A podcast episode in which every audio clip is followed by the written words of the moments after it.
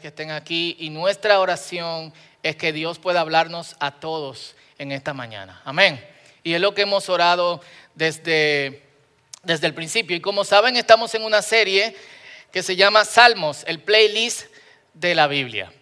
Y hemos ido descubriendo cómo eh, hay diferentes salmos para diferentes tipos de ocasiones, así como en un playlist hay un playlist para diferentes tipos de, de ocasiones. Hay playlist de amor, hay playlist de suapiar. A veces creo oír que me necesitas. Y esa canción de Maricel y eso, valga la redundancia. Si no, no funciona el trapeado. Está comprobado eso. Full. ¿Eh? Y en Navidad. Eh, y esta Navidad, no sé cómo, cómo lo buki combinan con trapear, pero han hecho algo ahí y bueno. Eh, hay música para uno brincar, hay música para uno bailar, hay música para todo. Lo mismo sucede dentro de los salmos. Y hoy, bajo el tema tal y como esperamos, vamos a ver unos salmos específicos que son para comunidad. Se llaman salmos eh, comunitarios. En una reunión que estuve en esta semana, compartía con nosotros Justin Welby. Justin es el arzobispo de Canterbury. Eh, es la cabeza de la iglesia protestante que se conoce como iglesia anglicana. Y él compartía con nosotros su testimonio y nos decía que conoció al Señor en la universidad y se emocionó tanto con la palabra y con su lectura continua que pasaba horas leyendo las escrituras. Y uno de los primeros versículos que le sorprendió fue Primera de Pedro, capítulo 2, versículo 9. ¿Quién se lo sabe? ¿Qué dice Primera de Pedro 2, 9? Exacto, somos pueblo adquirido por Dios, nación santa, real sacerdocio, linaje escogido. Y él dice que junto con el versículo le golpeó algo. Y ese algo que le golpeó fue, wow, la nación más grande del mundo no es China. El país con la mayor población no está en Asia. La nación más grande del mundo somos nosotros los cristianos. Y se dio cuenta también que había beneficios. Somos miles de millones de personas en todo el mundo. Y hay beneficios en pertenecer a esta nación. Es la única nación del mundo donde no hay desigualdad. Dice la palabra del Señor que en Cristo son esclavos libres y en esclavos en tiempos modernos es el que se mata trabajando y el que no tiene que trabajar eh, tanto porque quizá pues, heredó algo o lo que sea. Mujeres, hombres, niños o adultos. Y en el tiempo en que se estaba diciendo tenía mucho más impacto que en el día de hoy. Todos somos uno en Cristo. Y eso es súper ápero. No hay diferencia en el cuerpo en el cuerpo de Cristo. No solamente eso, somos un pueblo que busca la paz. Somos un pueblo que no está detrás de guerra. Y somos un pueblo cuya concentración está en el amor. Y tú puedes decir, vaya, Fausto, pero hay personas que son cristianos y tienen diferencia y desprecian a las mujeres, desprecian a los hombres, desprecian a los niños, desprecian a todo el mundo. Eso no es un cristiano, ese pitufo gruñón y su denominación. Eh, hace un tiempo yo contaba esto en el mensaje, hubo un tiempo que, que, le enseñaba a Benja diferentes actitudes, perdón Benja, a ti no te gusta esto, pero bueno, perdóname, tú, me amas. Eh, y la actitud grumpy de cosas se le enseñé, le puse pitufo gruñón. Algunos de ustedes no se acuerdan de los pitufos. Eh, yo parte de mi niñez fue viendo estos muñequitos azules, pero Pitufo Gruñón es como, Pitufo Gruñón, buenos días. Eh, bueno, odio los buenos días. Eh, Pitufo Gruñón, ¿qué, ¿viste el sol? Odio el sol, él odia todo. Entonces es, realmente hay personas que no han entendido el core, el corazón de las escrituras, en no hay diferencia en Cristo. Y algunos lo podría llamar no cristianos y a otros le podría llamar el Señor está trabajando en ellos. Y eso es precisamente esta unidad y esta unión que tenemos en Cristo, que también en el libro de Efesios donde habla, eh, que es uno de los pasajes donde aborda esto, dice que compartimos una sola fe, un mismo Señor, un mismo bautizo, un mismo espíritu. Cristo también, que es la cabeza de todos, en quien somos todos. Esto es lo que nos invita en los salmos de comunidad. Nos invita a cultivar esa unión entre nosotros en adoración.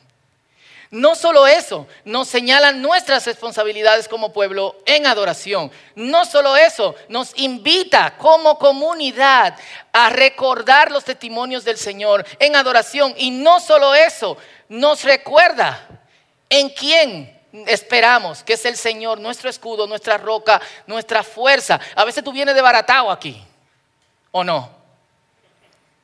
Llegaste arrastrándote, pero cuando alabas con otros, las palabras de un Dios que es indescriptible, de un Señor que nos hace bailar, de alguien que nos hace brincar, tú dices, ok, gracias Señor, porque vine y se me recordó esto, ¿o no? Y vamos a ver hoy, eh, de hecho, uno de, uno de estos salmos no podemos verlo, verlo todo, donde se nos enseña que todas estas cosas se nos recuerdan al nosotros alabar con otros creyentes. Hace 30 años cuando inició el movimiento de alabanza y, eh, y adoración, Marco Sweet, Juan Carlos Alvarado y ese tipo de gente, eh, yo estaba chiquito, pero una de las cosas que, que, a mí me impresionaban de las grabaciones de, de este tipo de, de música era escuchar la cantidad de personas cantando atrás. Eso me ponía, me desbarataba porque me llevaba al punto, como esos momentos apocalípticos en donde todo el mundo alaba al Señor, que también son naciones de todas razas, hombres, mujeres. Eh, loquísimo, te está diciendo, hay unidad y el Señor tiene a todo el mundo de todo en este pueblo que alaba junto. Y eso era lo que, eh, lo que nos explotaba. Pero bueno, vamos a leer. Salmo 33, hoy vamos a leer de la traducción, el lenguaje actual, porque me encantó como eh, ¿cómo, lo tradujeron este salmo?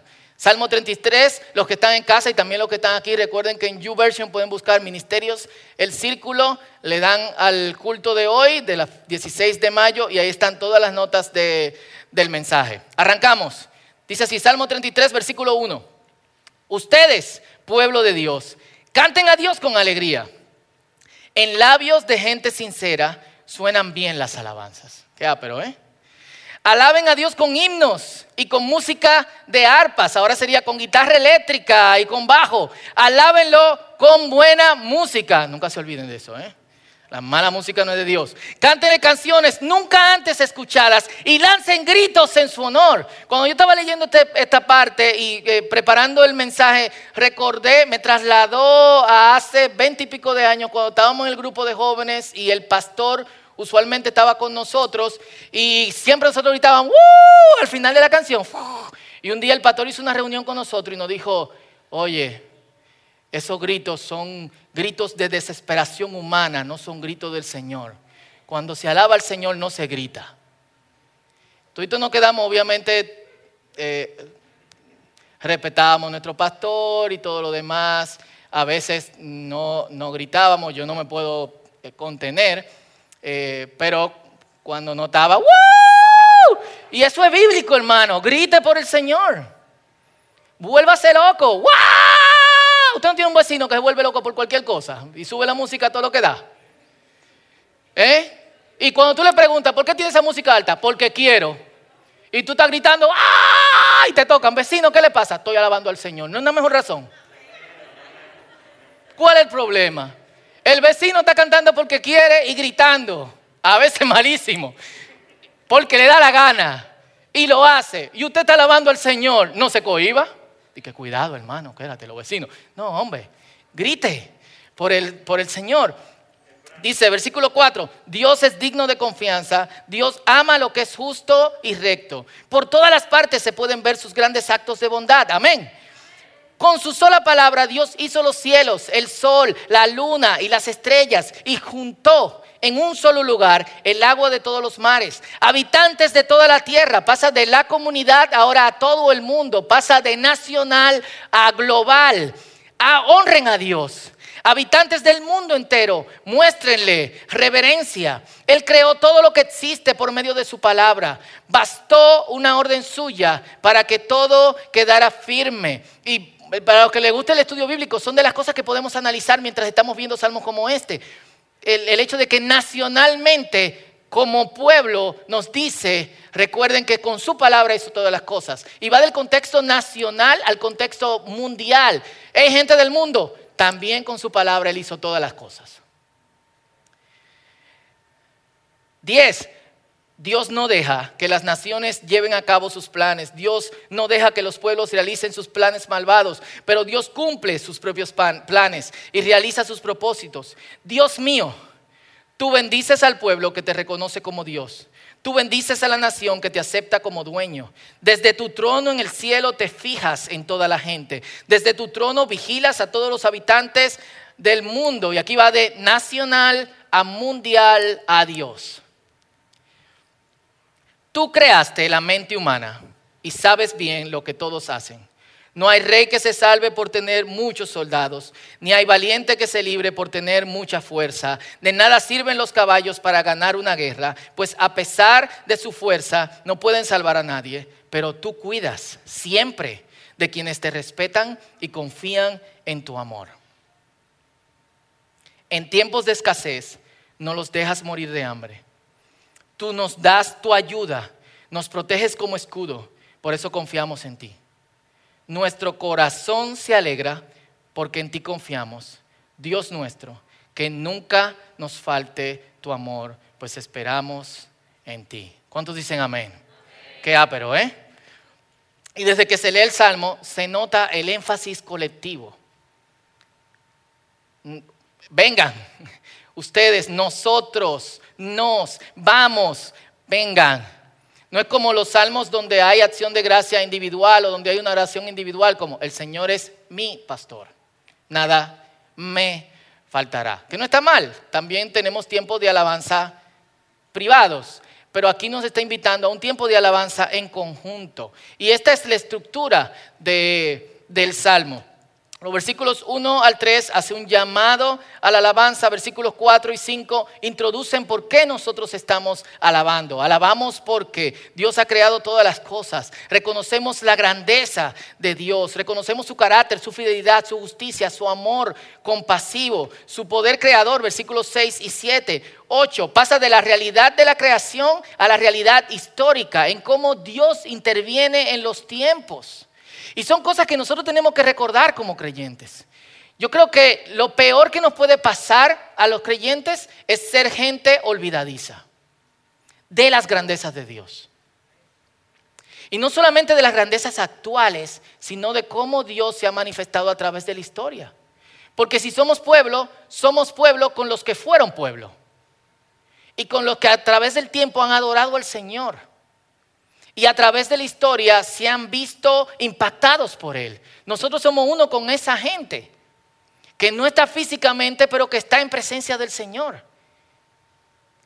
Y hemos visto lo que Dios ha hecho. Tú has visto también lo que Dios ha hecho en tu vida. Tú has visto lo que Dios ha hecho en hermanos tuyos en la fe.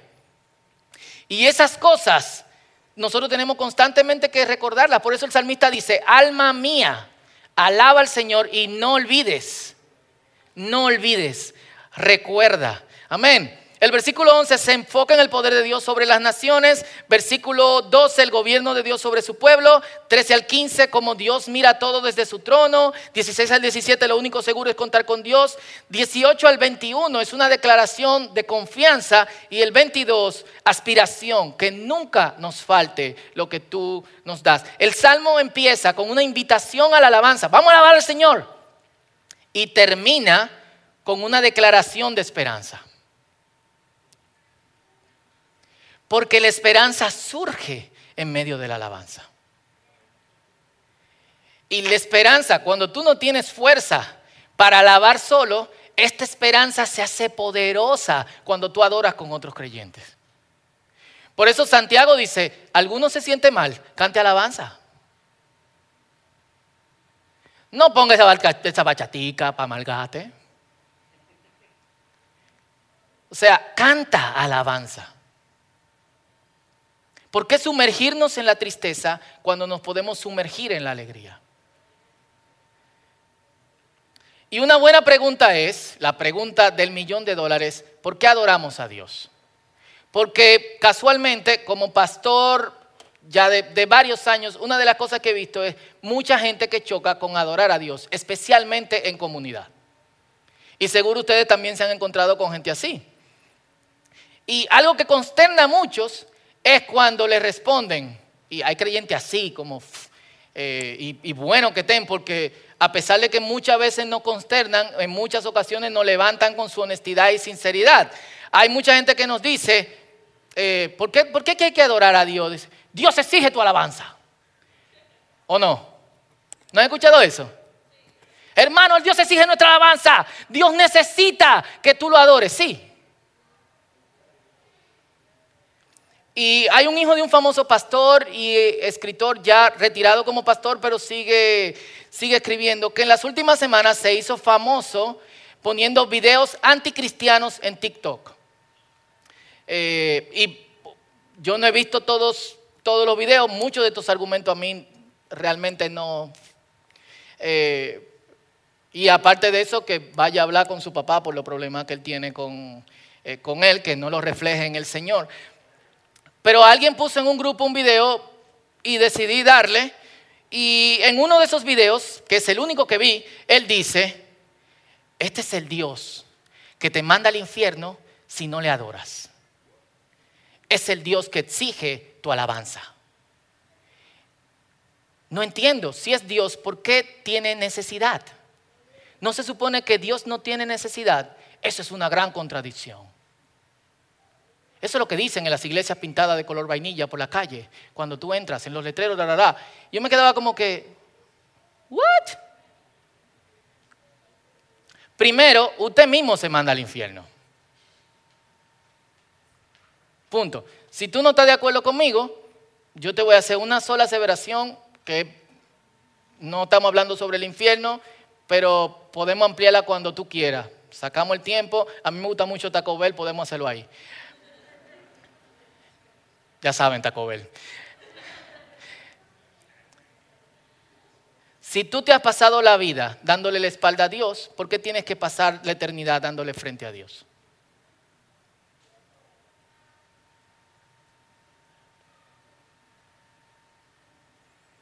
El infierno es el lugar que eligen, lamentablemente en potencia, aquellos que dieron la espalda a Dios. Y dar espalda a Dios en la eternidad es mucho, eh, es mucho peor. Y es así. Vamos a preguntarle a Dios. Si Dios habla, que nos diga. Dios, tú necesitas nuestra alabanza. Tú exiges que nosotros te adoremos. Ah, respondió, por su palabra, obviamente. Salmo 50, 12. Si yo tuviera hambre, yo no te diría.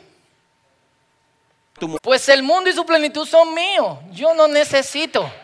Amén. Dáselo fuerte al Señor. Si es para Él. Punto. Entonces, eh, Dios no necesita tu alabanza. Eso es la, la parte real. Nosotros y eso es lo más loco. A pesar de que la alabanza no es para nosotros, sino es para Dios, nosotros somos más beneficiados que de la alabanza que Dios. Full. ¿Por qué alabamos a Dios entonces? Si Él no necesita eso, si Él no necesita que yo levante mis manos y que yo grite y que yo cante, alabamos a Dios porque Dios es impresionante. Y, la, y la, la realidad humana es que todo lo impresionante nos hace hacer wow. ¿O no? Alabamos a Dios porque es la respuesta apropiada. Y en el sentido, esto es en el sentido de que si no le adoramos nos estamos perdiendo de mucho. Adorar a Dios es estar despierto, es entrar en la realidad. No hacerlo es perdernos de una gran bendición. Y métete tú en la cabeza, todos adoramos algo. Todo el mundo adora algo. No solamente a Dios. Hay gente que adora a los hijos, hay gente que adora un carro, hay gente que, adora la naturaleza, eh, le llaman la Pachamama, hay gente que eh, adora sus amistades, hay gente que adora un, eh, un, trabajo y generalmente esa gente nos hartan hablando de las cosas que adoran, ¿sí o no? loco, este carro aperísimo que estoy viendo. Y tú dices, ¿en serio? ¿Tú no has visto el carro que yo tengo hace como 20 años? Yo no tengo interés en carro. Oh, men, esa jeva, wow. Tú no tienes amigos que te llaman. La tipa a la que nunca le han hablado porque tienen miedo, tan aficiados y te llaman a ti. como, loco, es tan bonita ella. Cuando ella abre sus ojos y ríe, es como, cuando ella habla, yo no escucho sus palabras, sino que yo escucho la interioridad de su pensamiento. Yo digo, ella no tiene telepatía, háblale. Full, o sea, no es solamente esto, cuando nosotros adoramos algo, lo, lo compartimos. Solo las personas que viven muy amargadas no adoran y se encuentran todo malo, ¿sí o no? Hay gente que tú comparte y le dice, loco, mira qué cosa más, pero disparate. Men, un moro que estaba tan bueno. Moro. O sea, moro. Sí, moro. Me gusta el moro, ¿cuál es tu problema? Eh, ¿Quiénes conocen gente así? ¿Sí o no? Están por todas partes. Y no pueden adorar nada, no les sale decir algo lindo sobre absolutamente nada. Están durmiendo y sienten desprecio por todo. Y esto nos lleva a una realidad, sentir admiración y respeto, aparte de la adoración, sentir la, la dosis correcta de admiración y respeto es tener un interior sano. Cuando tú no admiras ni respetas algo, o no respetas ni admiras nada, hay algo en tu interior que tiene que revisarse. Y no es que esté de acuerdo con todo el que te diga, tienes que admirar esto. Tenemos que estar en desacuerdo también, pero tú puedes decir lo bonito. Ah, mira, yo prefiero tal cosa. Pero qué chulo que te gusta eso. Y tú por lo menos energizas a la otra persona con una buena actitud, no como, en serio. O sea. Y cuando, cuando hay heridas muy profundas, cuando tu interior está lleno de maldad, todo te lo encuentras mal. Y ese es un punto de partida que nosotros tenemos que revisar en nosotros mismos.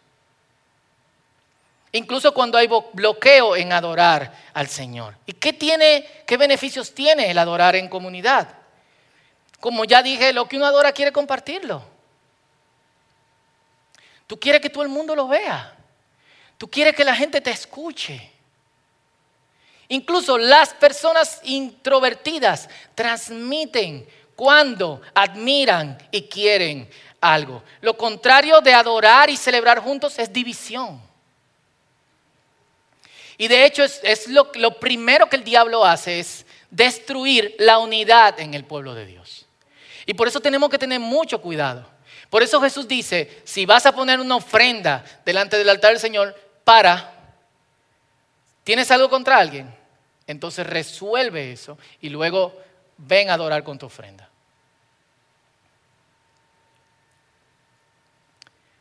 ¿Por qué? Porque los actos de división, los actos de contrariedad, y podemos estar en desacuerdo bien, pero hay desacuerdos que nos ponen de espalda provienen del diablo. Y ustedes me conocen, yo no hablo mucho del diablo, pero hay que decir la realidad cuando se necesita hablar del diablo. Viene qué? A matar, a robar y a destruir. Por eso el versículo 1 dice, en labios de la gente sincera suenan bien las alabanzas. Qué chulo eso, ¿eh?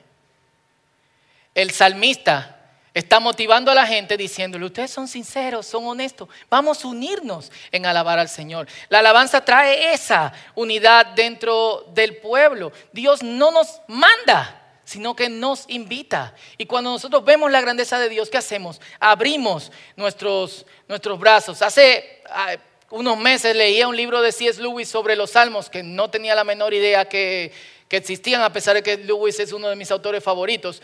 Y él decía que en la doctrina de la iglesia de Escocia, de la cual parcialmente era, miembro, decía, el propósito de una persona es glorificar a Dios y disfrutarlo por siempre.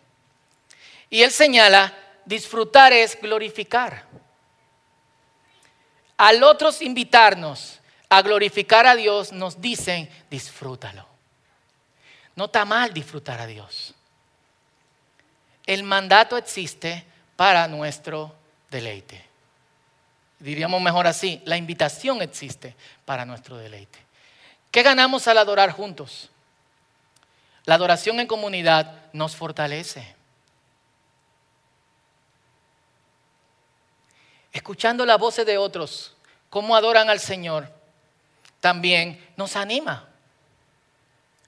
La adoración en comunidad nos afirma. Y hay algo muy poderoso que yo he visto en los últimos años en la adoración en comunidad, es que también en la adoración en comunidad hay sanidad, no solo interior. De adolescente era muy atlética y me desmayé después de una carrera, lo cual era muy raro para mí. Tal vez tres semanas después me iba a quitar el suéter y cuando levanté las manos así, no pude respirar.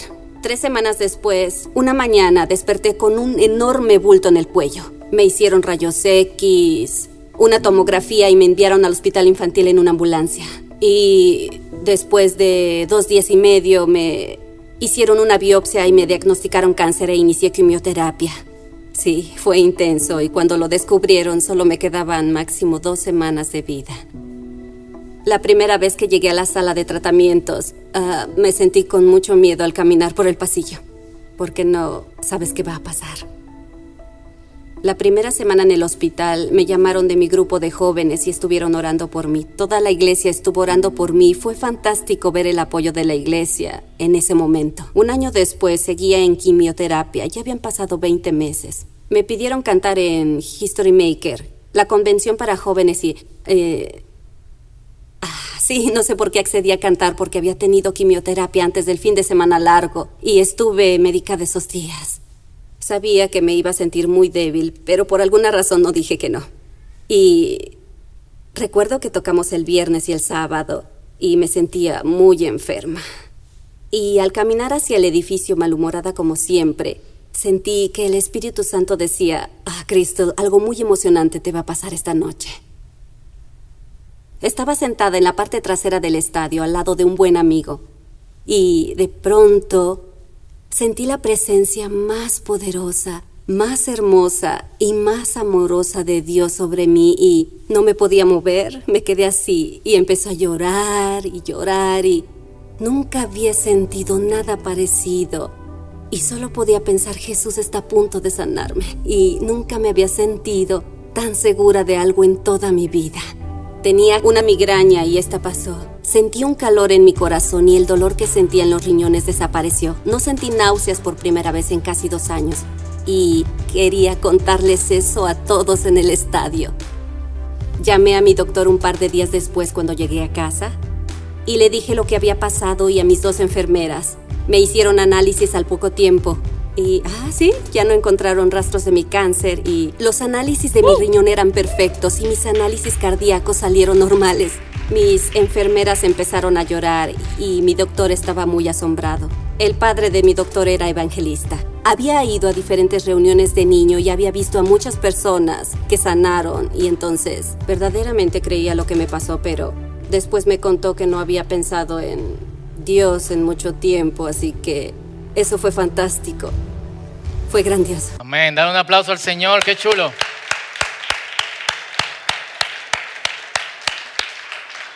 Y es muy ápero.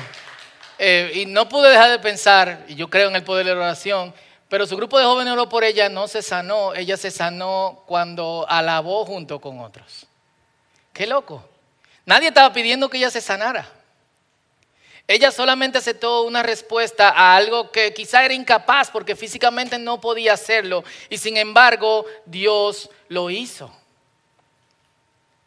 Y por eso me, me encanta los versículos 16 al 18 del Salmo que nosotros leímos. Dice, no hay rey que se salve por tener muchos soldados, ni hay valiente que se libre por tener mucha fuerza.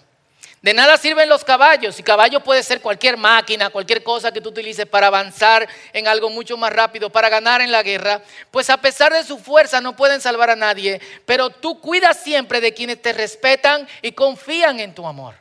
Muchas veces la ciencia no puede con lo que tú tienes. Muchas veces todo lo que tú puedes hacer posible, lo que hace prolongar tu vida. Pero muy loco, en oración y en alabanza al Señor, las cosas sí cambian.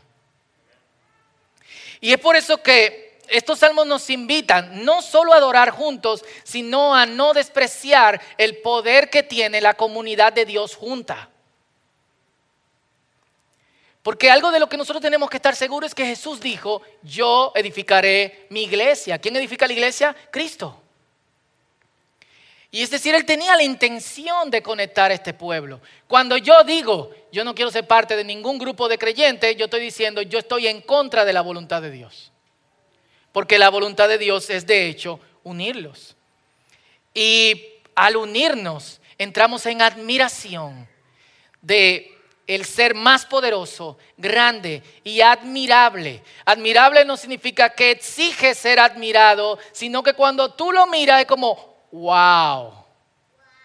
Exacto. ¿Entendiste? Amén. Y, y por eso los últimos versículos del Salmo van, versículo 18, de reverencia a esperanza. De esperar en esta esperanza a confianza. Yo no voy a ser desilusionado. Y luego otra vez, versículo 22, Señor, haz con nosotros tal como esperamos en ti. Y esto no solamente pasa en espacios como esto, pasa en un grupo de creyentes en una playa cuando deciden espontáneamente, vamos a adorar al Señor. Pasa en cualquier casa cuando alguien de repente dice, ¿por qué no adoramos al Señor? Pasa en una familia cuando dice, adoremos al Señor. Y esa es, esa es la invitación. Y es la invitación porque es lo que nos fortalece, nos anima, nos afirma. Pero también es donde Dios, aunque no es el único espacio que lo hace, es donde Dios nos restaura. Y no solamente internamente, sino también puede hacerlo físicamente.